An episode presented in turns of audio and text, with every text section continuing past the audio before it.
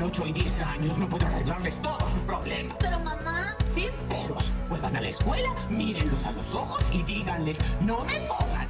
Bueno...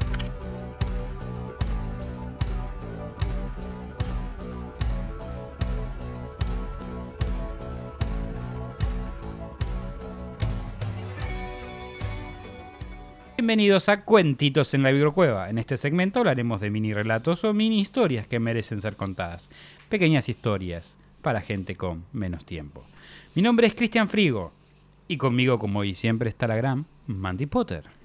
Hola, ¿cómo están? Mi nombre es Mandy Potter y estoy acá hoy para hacer comentarios innecesarios y ponerle un poco de humor a temas que definitivamente muchas veces no lo tienen. Pero contéstenme ustedes en sus casas, ¿cómo están? ¿Cómo andan? Díganme, bien, Mandy. Mal, Mandy. Del orto, Mandy. Comenten que a mí me encanta leer sus comentarios, me da años de vida. Y antes de empezar voy a tirar mi chivo de youtuber para, lo que, para los que nos escuchan en Spotify. ¿Lo dije bien? Spotify. Esta vez lo dijiste. Spotify, Google Podcast o su página de podcast favorita. Les pedimos que por favor también nos sigan en YouTube, suscríbanse y después escúchenos por donde quieran.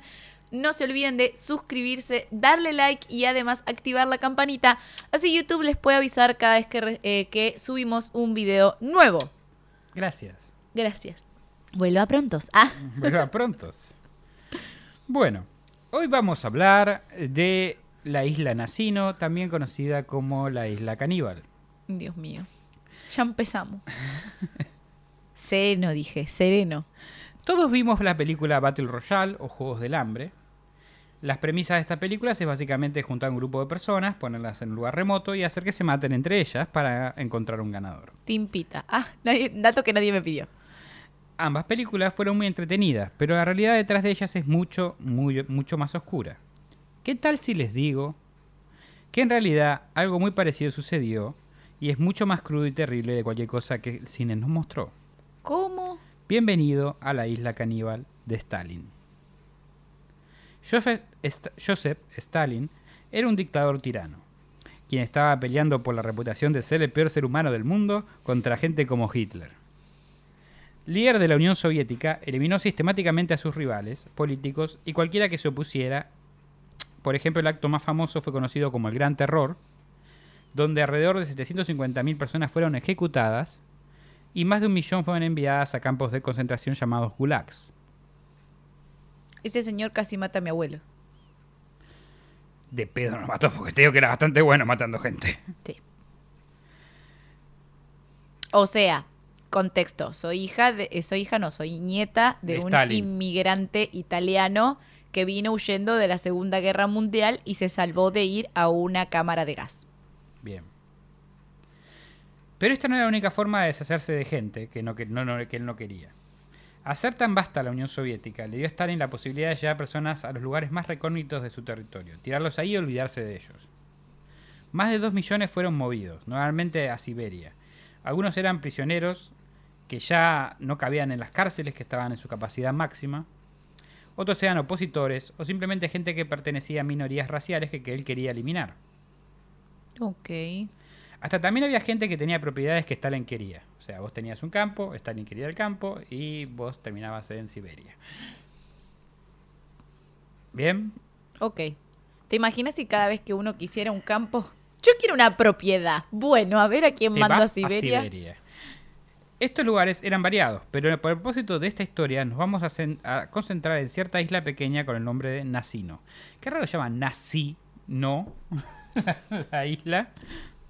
Porque no había nazis ahí. No, eran, eran, Eran víctimas del nazismo. sí, Nazi, no. ¿Nazis? No. En mayo de 14 de 1933, 4.000 personas fueron llevadas 800 kilómetros por río a la isla. Para sobrevivir le daban 5 pedazos de pan al día. Muchos murieron durante el viaje, ya que fueron llevados en barcos de carga de madera que no estaban preparados para carga de pasajeros. Cuando, estamos hablando de frío invernal en un barco de madera. Cuando sí, y en condiciones seguramente horribles. Mm, Sí, sí, no, no estaban preparados para llevar gente, se dormían en el suelo. ¿no? Cuando bajaron no encontraron nada. Era un espacio totalmente vacío en medio de Siberia. Era una isla alrededor de agua, agua congelada. Sí. O sea, Una isla pelada. helada, helados.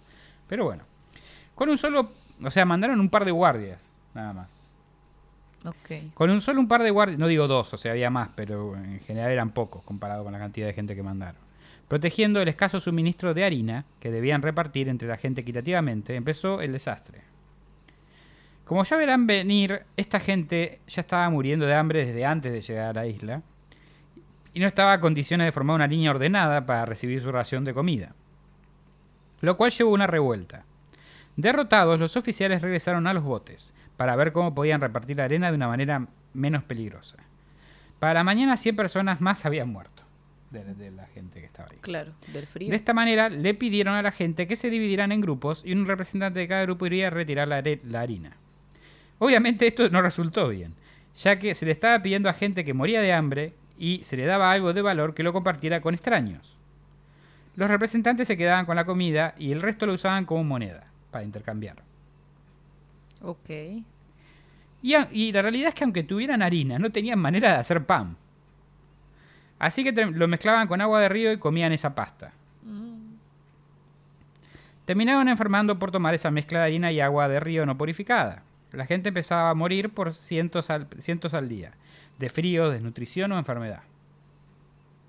Los guardias que tenían las armas y la harina empezaron a usar este recurso para recibir favores sexuales de las mujeres del grupo y otras cosas, como le pedían, si se moría alguien que tenía un diente de oro, le pedían que se lo sacaran y le trajeran el diente de oro, y capaz le daban harina por eso. No. Sí, polvito blanco. Que aparte, volviendo al punto, no te servía de nada recibir la harina porque no es que había como un horno, No había nada. no había nada. O sea, se- eh, Stalin pretendía que se armara una civilización, o sea, que se, se asentaran ahí y nos jodieran las bolas, pero tampoco le dio absolutamente nada más que harina para que lo hicieran. Dios mío. Eh, el desastre. A pesar de esto, los guardias eran uno cada 100 personas aproximadamente. Se formaron bandas de gentes que atacaban a otras personas para robarles. Los guardias no tenían suficientemente los números suficientes para mantener el control de la situación. Mucha gente intentó entonces escapar.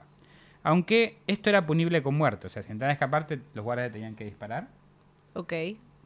Igual había posibilidad, tenías recursos como para Ah, te- escaparte. mm, Era, eh, ahora, ahora voy a eso.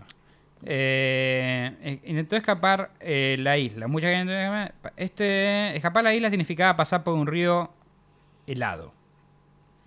Con fuertes corrientes. No sé por qué no, no me parece una buena idea. Algunos intentaron hacer balsas para azucar el, el río y otros nadando directamente. Y morir de una hipotermia. Muy pocos lograron pasar del otro lado. Las, bandas, las balsas, eh, aunque esto no les garantiz- garantizaba sobrevivir. O sea, por más que pasabas del otro lado, igual tampoco había nada. Claro. Seguían en medio de la nada. Las balsas se rompían antes de llegar al- y los que intentaban nadar morían de frío antes de llegar al otro lado. Eso era lo normal al menos. Pronto se acabó el suministro de comida. El 21 de mayo, viendo los cadáveres, se podía ver indicios de canibalismo. Esto no es nada nuevo. Alguien muere del grupo y el resto hace lo que necesita para sobrevivir. Esto era lo que pasaba al menos al principio. Eh, por ejemplo, no sé, la tragedia esta de los Andes. Sí, O sea, la gente moría por causas naturales y los demás para sobrevivir los sí. comían. En contexto, la tragedia de los Andes fue un avión que se cayó, no sé si iba de Argentina a Chile o de Sí, Chile a Argentina, de los que creo que eran jugadores eh, ¿Cómo? De Uruguay. de Uruguay. Ok, eh, eran jugadores de un equipo, no me acuerdo si de fútbol o de... No me acuerdo de qué eran. Eh, jugadores.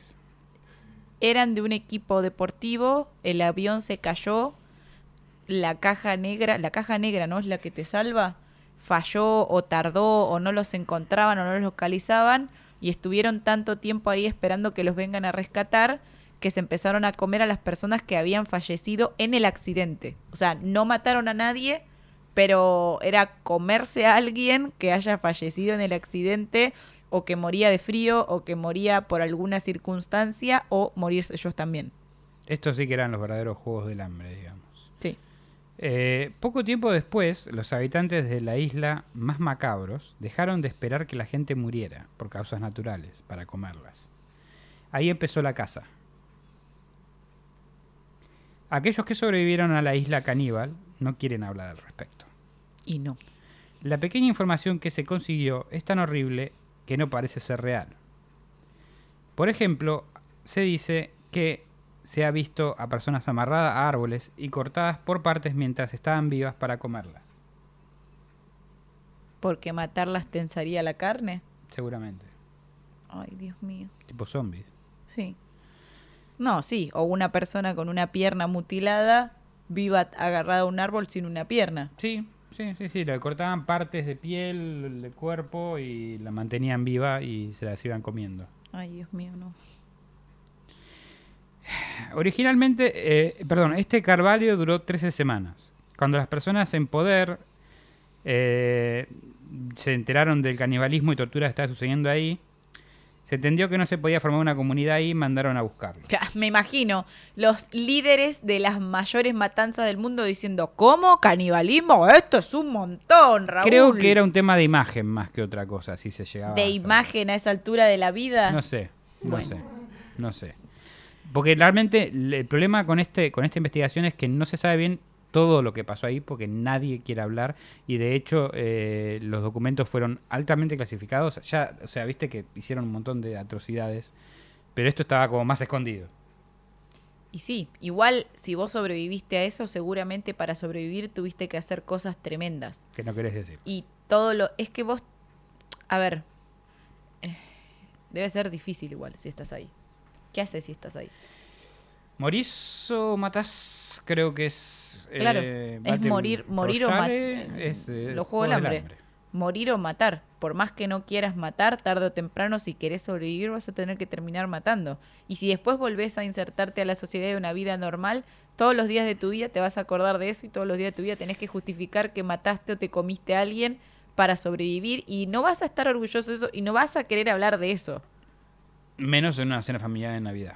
No, ni en la prensa ni en ningún lado. No, este, hay que ver también cuántas personas sobrevivieron realmente. Sí, y tampoco vas a querer estar en el ojo juzgador de la gente, porque hay mucha gente que te va a decir, yo hubiese preferido morir antes que Sí, matar porque a no están en alguien". la situación, es fácil opinar desde ese punto, Sí. digamos. Eh, bueno, el tema es que lo fueron a buscar. Originalmente habían eran ya em, 6.700 personas, porque encima mandaron un grupo principal, que es el primero que dije, después siguieron mandando gente. Ah, ok. ¿Ok? Detenerse jamás. No. Y otras llegaron semanas posteriores. Según los cálculos, alrededor de 2.000 personas murieron de frío, enfermedad, asesinato o hambre. Ok. 2.000 personas desaparecieron. Es fácil deducir que fueron las que intentaron escapar por el río o de las que no se dejó ningún rastro, ni hueso. Claro. Detalles. 2.850 personas sobrevivieron. Y en la mayoría de los casos casi estaban muertas. De esas 2.850 personas, solo 200 tenían buena salud. Ahí tienen su grupo de ganadores. Ajá. 60 personas tenían buena salud. ¿Qué hicieron para hacer en- estar en buen, buen estado? Lo dejo a su imaginación. Yo lo dejo a tu criterio, diría la Karina Jelinek acá. ¿Sí, no? Me gustaría decirles que estas personas fueron salvadas y la pasaron bien el resto de sus vidas, pero eso sería una realidad, eh, eso no sería la realidad. Solo fueron reubicados a otro lugar un poco menos peor.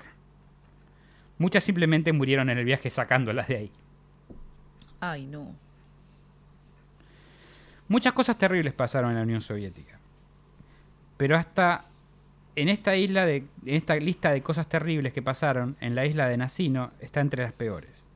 Lo que pasó ahí nunca fue público. Los reportes fueron escondidos por años en los archivos secretos hasta que fue descubierto muchísimos años después por un grupo de activistas de derechos humanos. Ok. Esto no es una historia muy conocida y es difícil de escuchar, pero es el tipo de atrocidad que nunca debemos olvidar y nunca debemos permitir que se repita.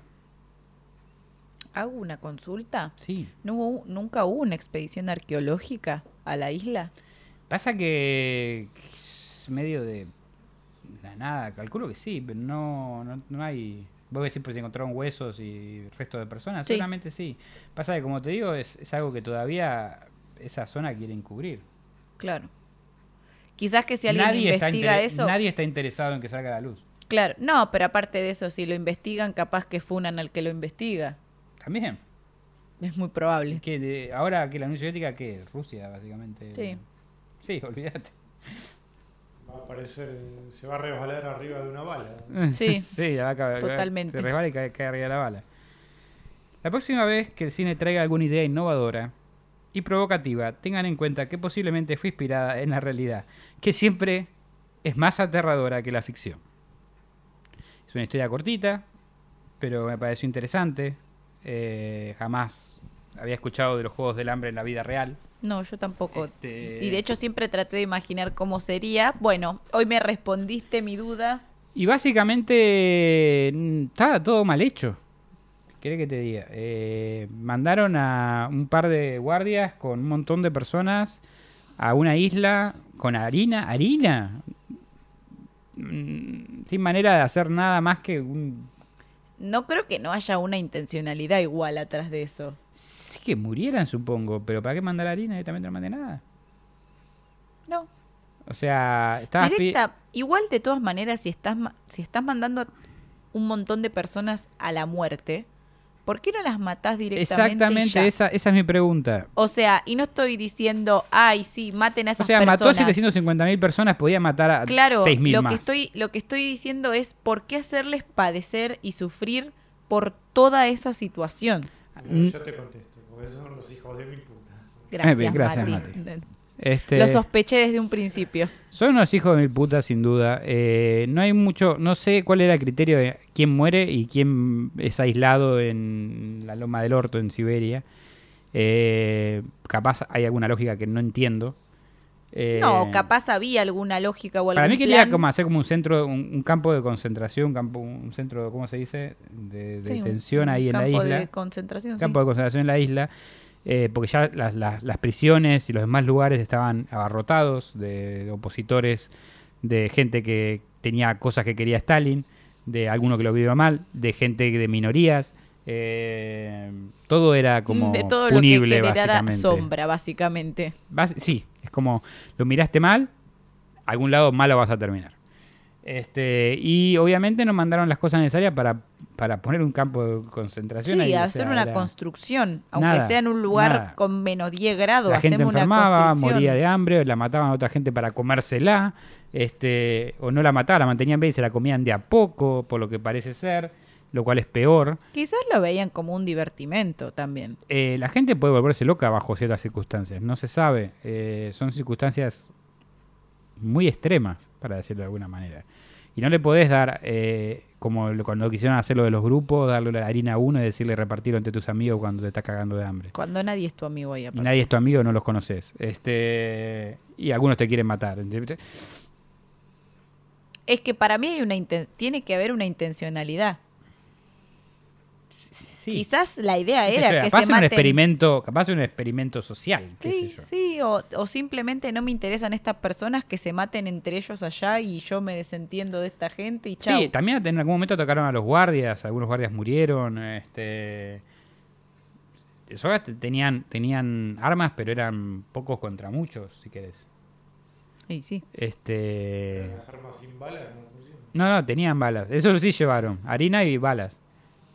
Harina y armas había, pero había más gente que guardias. Y en una. Había de un- una proporción revuelta- de 100 personas por cada guardia, poner. Claro, y en una revuelta los hacían verga. Sí, pero igual, o sea, ellos se subían al, al barco y se alejaban de la orilla, Claro. como para decir, bueno, Bueno, cálmense. no había nadie capacitado, tampoco era gente de bajo rango, no sabían cómo manejar la situación. Sí, incluso era una este, condena para los mismos guardias que estaban Sí, ahí. los guardias tampoco la pasaron bien en la situación, pero bueno, también son unos hijos de puta, no tampoco le voy a dar la mano. Ah, sí, obvio. Eh, date vuelta, si ves que está pasando esto, levantá todos y llévatelo, ponete contra Stalin, disparale a ellos, qué sé yo. Sí, disparaste, disparate vos por vos por pelotudo. pelotudo, qué sé yo. Qué sé yo, algo. No sé, a ver, nada. El tema es que. Que nada, hay una. eh, Este, entre las atrocidades de la Unión Soviética se une que creó una isla caníbal. Wow. Qué serenos que estuvimos este mes con los casos. Sí, sí, sí, sí. Muy hermoso todo, muy lindo. Esperemos que el mes que viene volvamos al Fantasmas. Sí. Almas en pene. Necesit Nunca pensé que iba a decir esto, pero necesito un alma en pene ahora. Un alma en pene, eso levanta todo. Levanta todo. Y todos más ovnis, los ovnis son divertidos también. Sí, sí, una fiesta ovni ahí. Ah, te digo que ah, hoy día, hoy, después de estos últimos episodios, te digo que lo Hotel Cecil parece un lugar divertido. Sí. Hay bebés volando. Sí sí, como. Sí, sí, sí. La verdad que, que nada, fue, una, fue un mes complicado. eh, y ya cumplimos un año. Sí, ya cumplimos un año. Así que gracias a todos los que estuvieron este año con nosotros. Espero que el próximo año que vamos a transitar juntos les parezca igual de divertido. Eh, O mejor. O mejor. No, mejor siempre. Mejor siempre, tratamos de Siempre estamos mejorando. siempre. Siempre estamos mejorando. Nunca inmejorando. ¿Estás haciendo ASMR ahora? Sí, estoy, estoy dándole satisfacción a mi micrófono. Ok. Bueno, ¿por dónde te podemos encontrar, Cristian Frigo? Me pueden encontrar en Instagram como Virgo Frigo con doble E en vez de una I. O me pueden encontrar en Spotify y YouTube eh, bajo mi nombre Cristian Frigo para escuchar mi disco Tres Tristes Tetris. Por último, me pueden encontrar siempre aquí en la Virgo Cueva. ¡Wow! Mi nombre es Mandy Potter y me pueden encontrar en Twitch, YouTube e Instagram como Mandy Potter Oc. Y en el libro ¿Dónde está Mandy? ¿Dónde? Ahora lo puede ¿Dónde comprar en todas sus librerías Ateneo. ¿Dónde está Mandy? ¿Dónde está Mandy? Por muchos años más, chicos. Sí, muchas gracias a ustedes y colorín colorado, este cuentito se ha terminado. Cristian Frigo va a soplar la vela. Nos vemos el próximo viernes. Chau, Chau, chau. Gracias por acompañarnos nuevamente en otra emisión de Cuentos en la Virgo Cueva. Si les gustó, no se olviden de suscribirse y darle like. Y si no les gustó, recomiéndenlo para que otra persona también se coma el garrón como ustedes.